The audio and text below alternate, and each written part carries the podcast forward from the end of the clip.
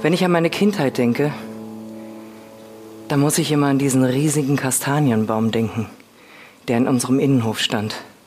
Wir wohnten damals in einer großen, schönen Wohnung. Vor dem Fenster stand der Arbeitstisch meines Papas, immer mit einer grünen Tischdecke drauf. Und auf dem Tisch stand ein großer blauer Globus, auf dem mein Papa und ich in Gedanken alle Städte, Länder, Kontinente bereisten.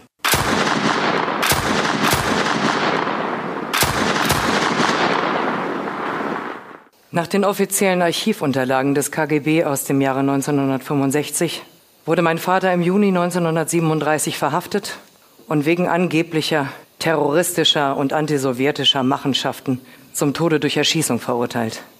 Nachdem er meinen Vater ermordet hatte, hatten meine Mama und ich nichts mehr. Man nahm uns unsere Wohnung weg und brachte uns in den erbärmlichsten Quartieren unter. Sogar die Verwandten wendeten sich von uns ab. Nicht einmal kam jemand um einfach nach uns zu schauen oder zu sehen, wie es uns geht. Meine Mama wurde als Staatsfeindin verurteilt und in ein Lager in Sibirien gebracht. Mich brachte man in ein Waisenhaus für sogenannte staatsfeindliche Kinder.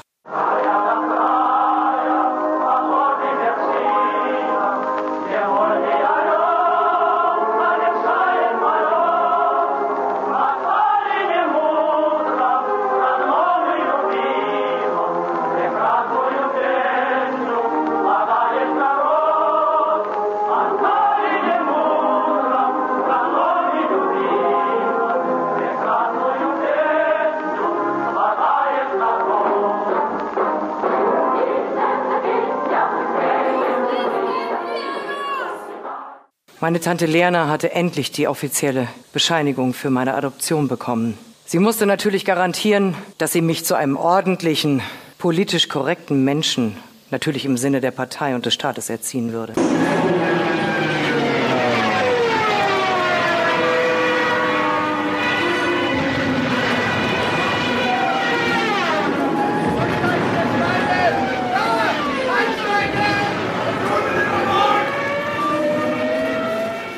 Und dann brach der Krieg aus. Die Geschäfte wurden leer gekauft, der Schwarzmarkt blühte. Alles wurde in Essbares umgetauscht. Ich erinnere mich noch daran, wie wir unseren letzten Stuhl in ein Stück Kürbis eintauschten. Die Stadt füllte sich immer mehr mit Deutschen. Die Menschen irrten erschöpft und hungrig durch die Straßen. Die ganze Stadt hungerte. Die Deutschen nutzten diese Situation und es begann die Jagd auf Jugendliche, um sie zur Zwangsarbeit nach Deutschland zu verschleppen.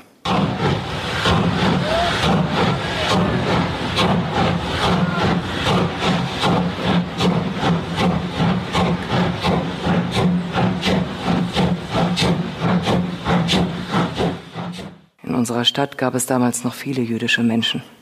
Aber es war nicht mehr möglich zu fliehen. Es war furchtbar zu sehen, wie diese Menschen getrieben wurden.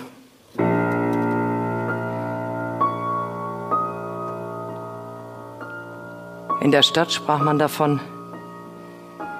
dass die Nazis sich in die Gestapo-Zentrale junge, hübsche Jüdinnen holten.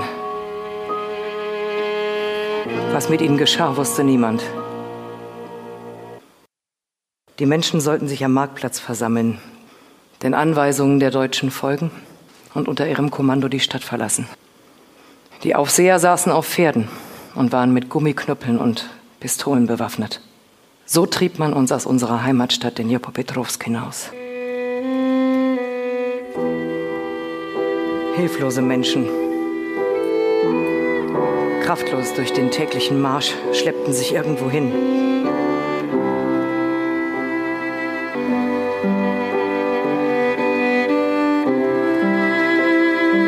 Damals wussten wir noch nicht, dass wir 700 Kilometer zu Fuß gehen würden.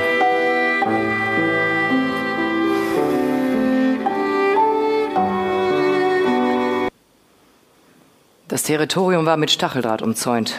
Es gab Wachtürme, Baracken. Wir mussten uns nackt ausziehen, dann in Wannen mit einer übelriechenden Flüssigkeit. Wir kriegten Holzschuhe. Fingerabdrücke wurden genommen. Dann in eine unbeheizte Baracke, Würfe auf zweistöckigen Holzbetten auf einer Etage zu dritt schliefen. Einmal am Tag gab es so etwas Ähnliches wie Suppe. Und danach sofort wieder auf Transport. Wir kamen im nächsten Lager an. In diesem Lager wurden den Kindern in einem kleinen Raum irgendwelche Flüssigkeiten unter den linken Arm gespritzt.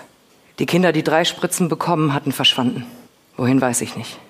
Ich hatte gerade die zweite Spritze bekommen. Aber ich. Ich dachte immer nur, wo ist meine Mama? Und werde ich sie je wiedersehen?